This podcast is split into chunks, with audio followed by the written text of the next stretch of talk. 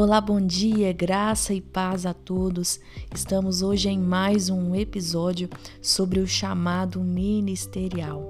Antes de começarmos, eu gostaria de pedir para você que está me ouvindo que você deixasse aqui na caixinha de perguntas e respostas de onde você está me ouvindo, para que eu tenha uma compreensão melhor de onde nosso podcast tem chegado, ok?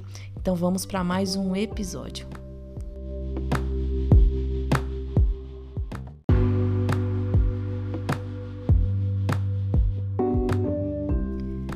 E hoje nós vamos falar sobre a mudança. Sim, você precisa mudar.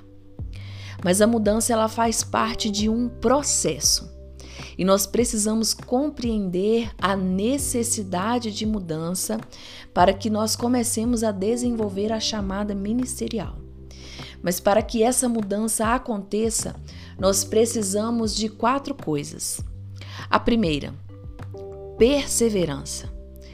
Perseverança é eu ter constância, persistência, não desistir diante das dificuldades que poderão surgir no meu caminho.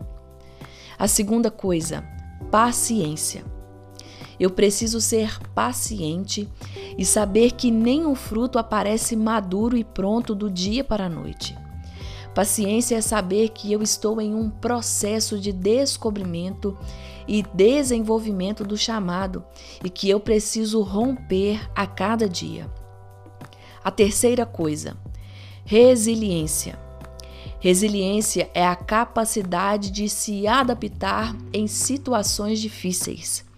Veja o que diz em Salmos de número 92, verso 12. Os justos florescerão como as palmeiras, crescerá como cedro no Líbano.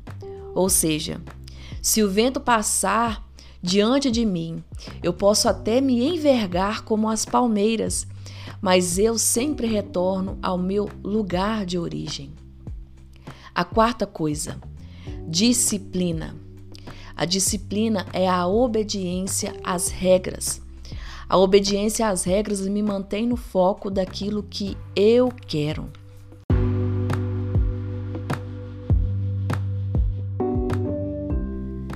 Então a mudança, ela é essencial para as nossas vidas. Talvez você está se perguntando por que você deve mudar. E eu já quero te afirmar que sim, você precisa mudar. Veja o que Paulo diz em Romanos capítulo 12, versículo 2. Ele diz assim: E não vos conformeis com este século, mas transformai-vos pela renovação da vossa mente, para que experimenteis qual seja a boa, agradável e perfeita vontade de Deus.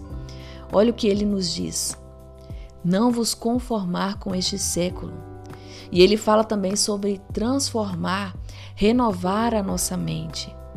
Então é somente através da mudança que nós conseguiremos experimentar a boa, agradável e perfeita vontade de Deus. E o que envolve também essa mudança? A mudança também envolve o aprendizado. E nós vamos aprender que o aprendizado ele é transformador para que nós tenhamos clareza naquilo em que nós fomos chamados.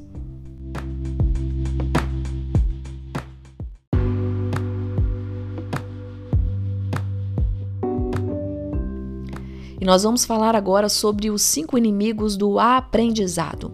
E o primeiro inimigo é o medo do novo. Por que o medo do novo? Porque tudo aquilo que é novo tem o poder de nos assustar. Ou seja, tudo aquilo que está um passo à frente de nós, aquilo que nós não temos conhecimento, tem o poder de trazer um certo medo em nós. Mas é necessário lançar fora todo o medo. Em 1 João capítulo 4, versículo 18 diz assim: No amor não existe medo, antes o perfeito amor lança fora todo o medo. E eu quero te perguntar: você ama a Cristo?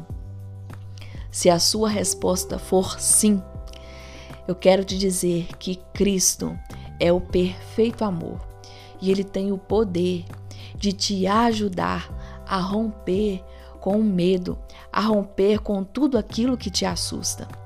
Em Marcos capítulo 2, versículo 22 diz assim: Não se deita vinho novo em odres velhos. Porque estou reforçando a necessidade e a importância do aprendizado. Porque nós precisamos abrir a nossa mente para aprender algo novo. Não tem como eu, eu experimentar algo novo se eu tiver a minha mentalidade presa nas coisas antigas, presas naquilo que eu já pratico hoje, presa naquilo que tem me prendido hoje. E falando sobre isso, eu já quero entrar no segundo inimigo do aprendizado, que é o julgamento e o pré-julgamento. Isso acontece quando nós nos assentamos para aprender alguma coisa nova e nós ficamos armados. Ou seja, é quando você vai aprender algo novo, porém você já tem um pensamento preconcedido acerca daquilo. E com isso você tem um bloqueio na sua mente. Então é necessário abrir o coração né, para compreender a necessidade do novo, para compreender algo novo, para aprender algo novo. O terceiro inimigo do aprendizado é a ansiedade. Você precisa entender que o desenvolvimento rápido não é saudável. Veja o que dizem em Eclesiastes capítulo 3, versículo 1 e 2. Nos diz que existe um tempo determinado para cada coisa. Ou seja, o desenvolvimento ele é progressivo. Então, quanto mais você se envolve, mais você vai progredir. O quarto inimigo do aprendizado é a procrastinação, que é algo que nós já falamos sobre isso, que é a ação de adiar alguma coisa. É quando nós temos a sensação de que nós não precisamos desenvolver a prática da teoria. Então, se você está aprendendo algo novo hoje, você precisa praticar aquilo. O quinto inimigo do aprendizado é a arrogância e a vaidade. Em Provérbios capítulo 15, versículo 33 vai dizer que o temor do Senhor ensina a sabedoria e a humildade precede a honra. Então nós estamos sendo arrogante quando nós pensamos que já estamos prontos e que não há necessidade de adquirir o conhecimento. Então é necessário termos humildade para viver uma transformação em nossa vida.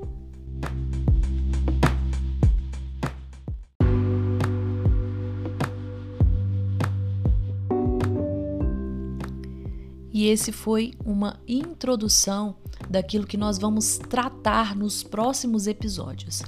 Que o seu dia seja abençoado, que Deus te surpreenda com algo novo e que você comece a viver hoje um novo tempo em sua vida. Um abraço.